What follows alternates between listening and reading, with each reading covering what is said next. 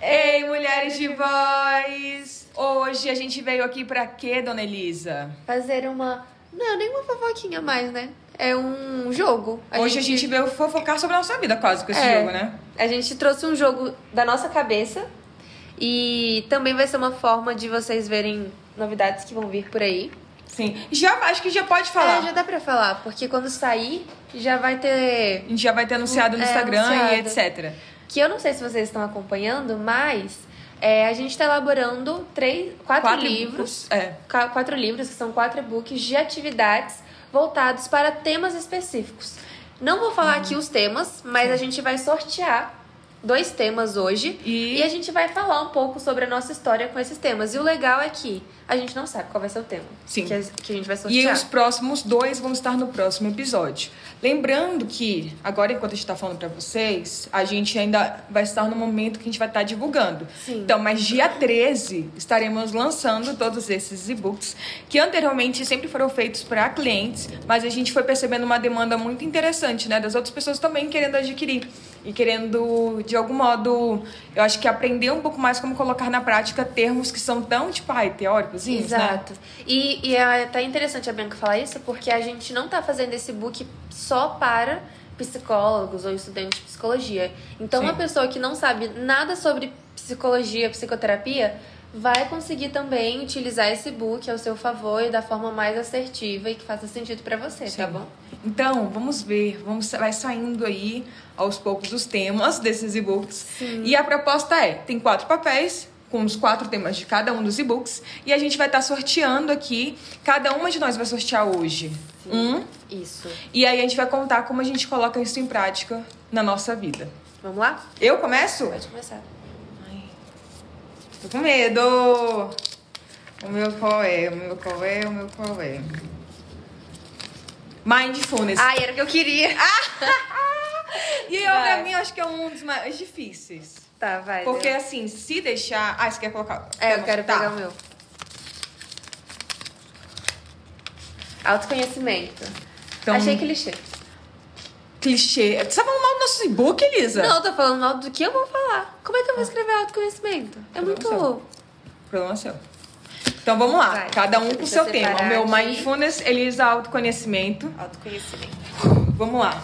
Primeira coisa, o que você acha da gente definir, na nossa percepção, o que é cada um deles? Tá, tá. Ui. Tá. Tá. Então, eu posso seu é começar. mais difícil, seu é mais difícil de falar. Não, o meu é muito fácil. Ai, não vai lá, psicóloga. Vai O lá. meu é- Mostra seu CRP. Meu é mindfulness. O que, que significa esse mindfulness? É atenção plena na tradução livre. Mentira, essa é a tradução normal mesmo. é, é estar atento ao aqui e o agora. Então, eu acho que, de algum modo, ao longo da nossa socialização aqui, é, as pessoas conhecendo esse termo, ficou muito.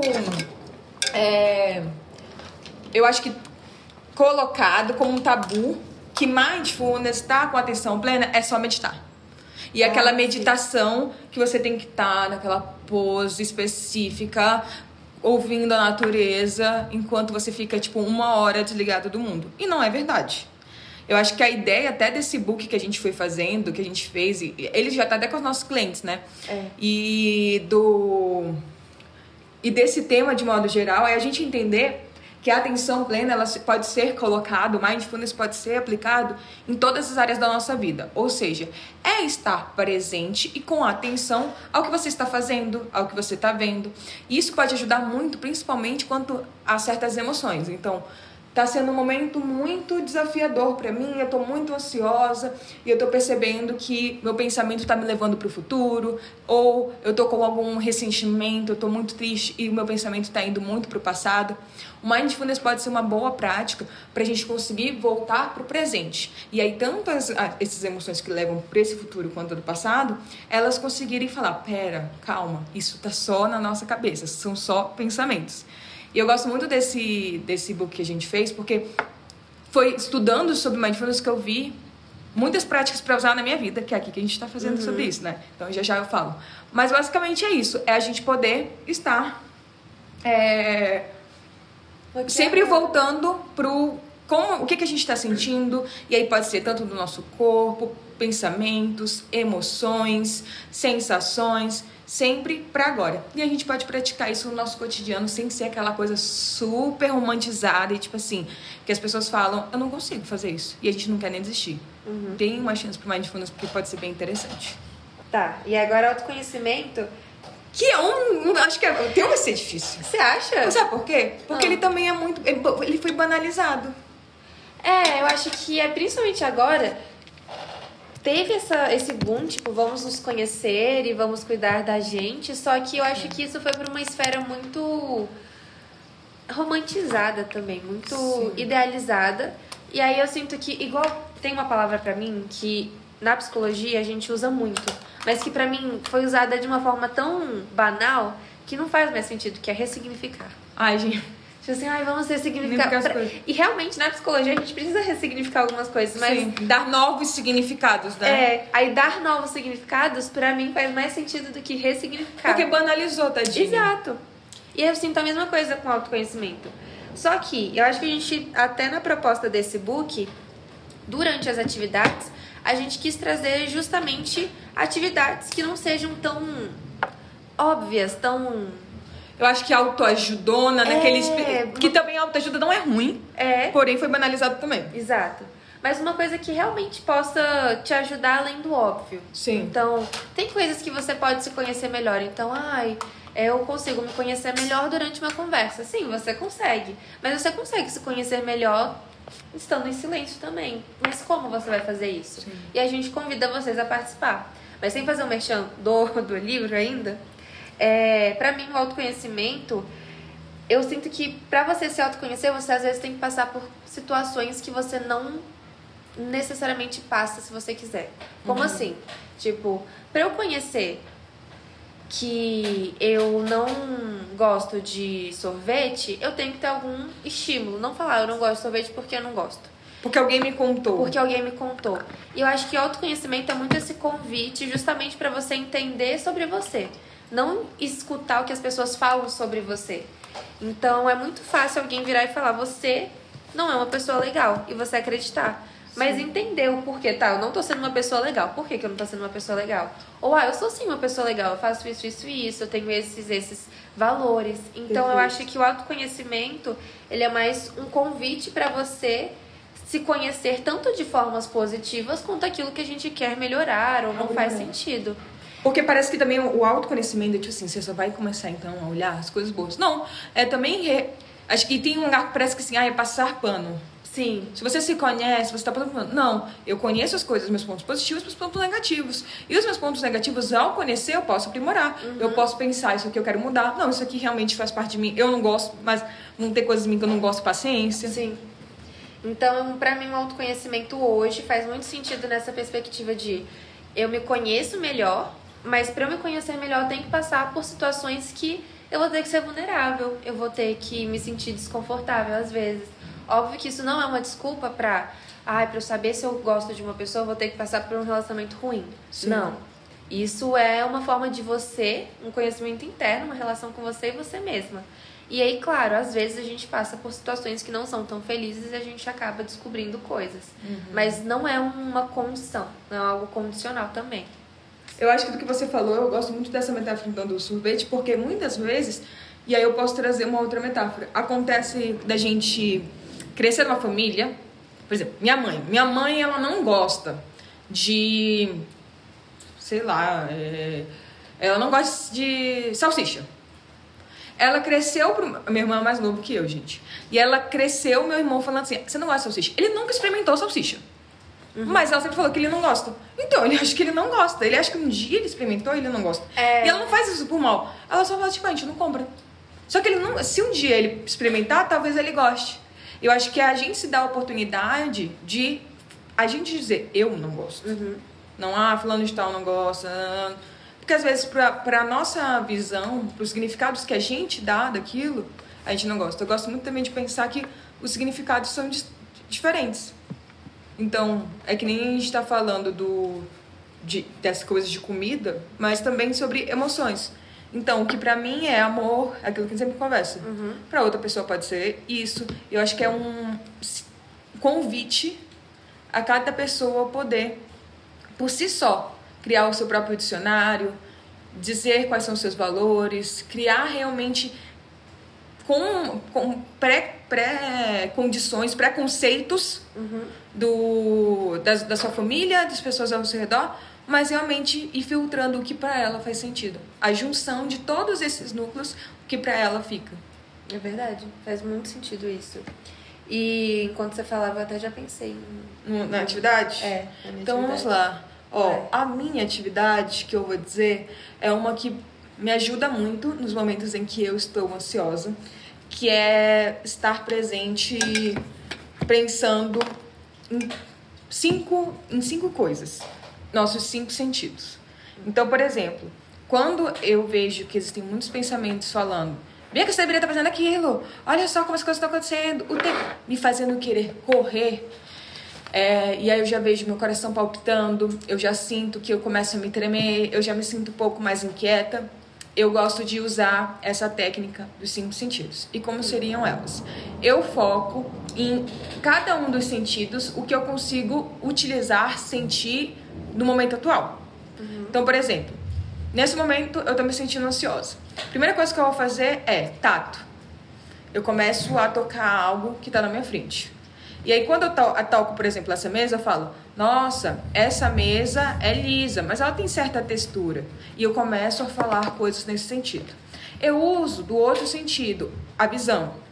Ela é branca, ela tem sei lá quantos centímetros. Eu tento ter. Ela é quadra, mais quadradinha, não tem uma coisa tão circularzinha nela. Eu uso do meu do cheiro também, como que é o olfato? Olfato. Do cheiro, olha, do olfato. Então eu faço, ó, que cheiro está agora? Hum, tá cheirando de algum modo a chuva, porque está chovendo nesse momento. E por último, o paladar. Então eu posso fazer tanto um chá agora, fazer, eu posso sentir como que tá o gosto da minha boca e assim por diante. A questão é, ou você pode colocar alguma comida na boca, presta atenção em coisas que você que você consegue visualizar, que você consegue sentir, que você consegue ouvir, que sejam fáceis para você conseguir descrever. Então, é fácil para mim olhar e falar assim, isso aqui é branco. Isso aqui pra mim é liso, mas tem uma certa textura. Porque é mais fácil a gente conseguir é, usar esses, essas terminologias que são meio que básicas, assim, a gente usa desde criança, a gente pode falar desde criança sobre isso, né? Então, é algo que é de fácil repertório pra gente, e aí a gente vai começando a voltar pro presente. Quando a gente vai começando a verbalizar isso também, é, é, os pensamentos que estavam gritando podem começar a silenciar. Então, eu gosto muito disso. Uau! Aí ele está mostrando o novo delineador dela. Eu gosto muito disso e também de prestar atenção em pe- pequenas coisas. Então, enquanto eu tô comendo, eu gosto de estar ali, sentindo o gosto. Às vezes a gente faz muito um movimento de ficar no celular, assistir TV e tantas outras coisas. E aí a gente deixa de se alimentar com atenção. Eu gosto muito também de é, quando eu tô ouvindo podcast, eu estou ouvindo podcast. Eu não estou Você consegue fazer nada. isso? Sim, Nossa, não consigo. sim. O Marcos tá assim, ó. Será, Marcos? Eu ouço sim, gente, podcast. Quando estou ouvindo podcast, estou ouvindo podcast. E aí Você eu não tá começo a jogar. Aí eu começo a jogar. Atenção. Atenção naquilo. Tanto que o Marcos, ele fala, o Marcos tá indo. Mas o Marcos, ele fala que quando ele tá quando eu tô ouvindo podcast, ele começa a falar, eu não presto som. Vai dizer, é verdade isso? Mas é.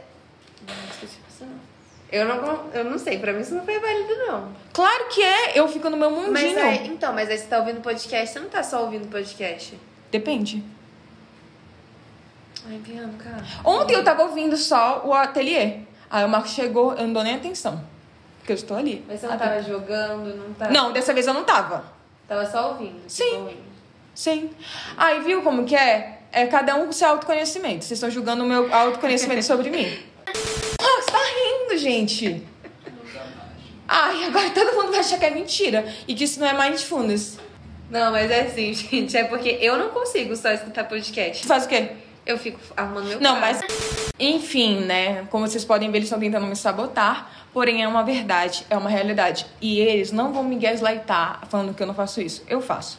Também gosto muito de fazer uma coisa que é verdade. Eu até posto nas redes sociais porque eu deixo meu celular ali no canto, enquanto eu fico mal. Aí fica na timeline esse tempão, enquanto eu tô ali, ó.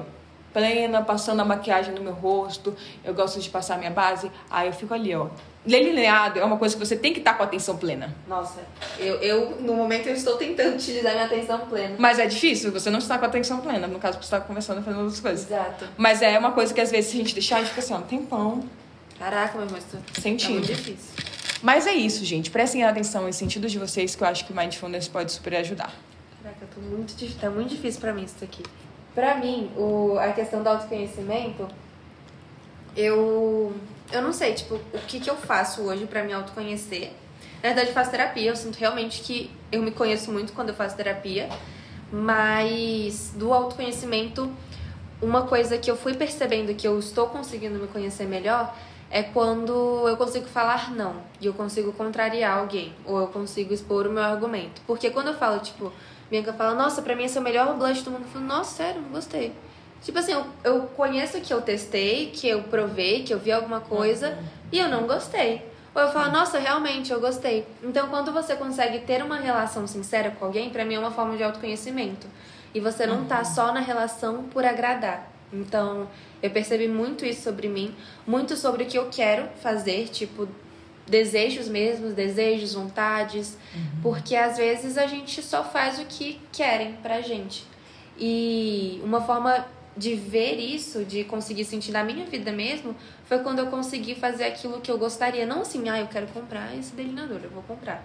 Mas assim, eu quero sair com os meus amigos e minha família quer que eu fique em casa. Falo, tá, mas eu não quero. E eu reconheço que eu preciso desse tempo com os meus amigos, porque senão eu não vou ter tempo de qualidade com eles. Então eu acho que essa parte de autoconhecimento e impor limites, pra mim anda muito junto. E igual a gente tava falando, o que, que era autoconhecimento pra mim. Uma forma que acho que foi a primeira vez que eu consegui impor meus limites assim, que eu lembre.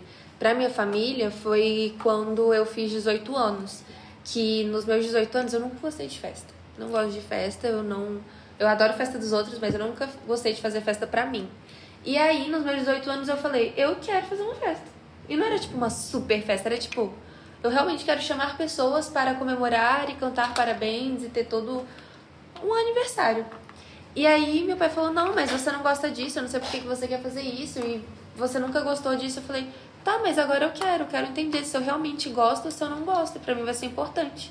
Ele falou, tá, mas não faz sentido. Eu falei, mas é que não faz sentido pra você.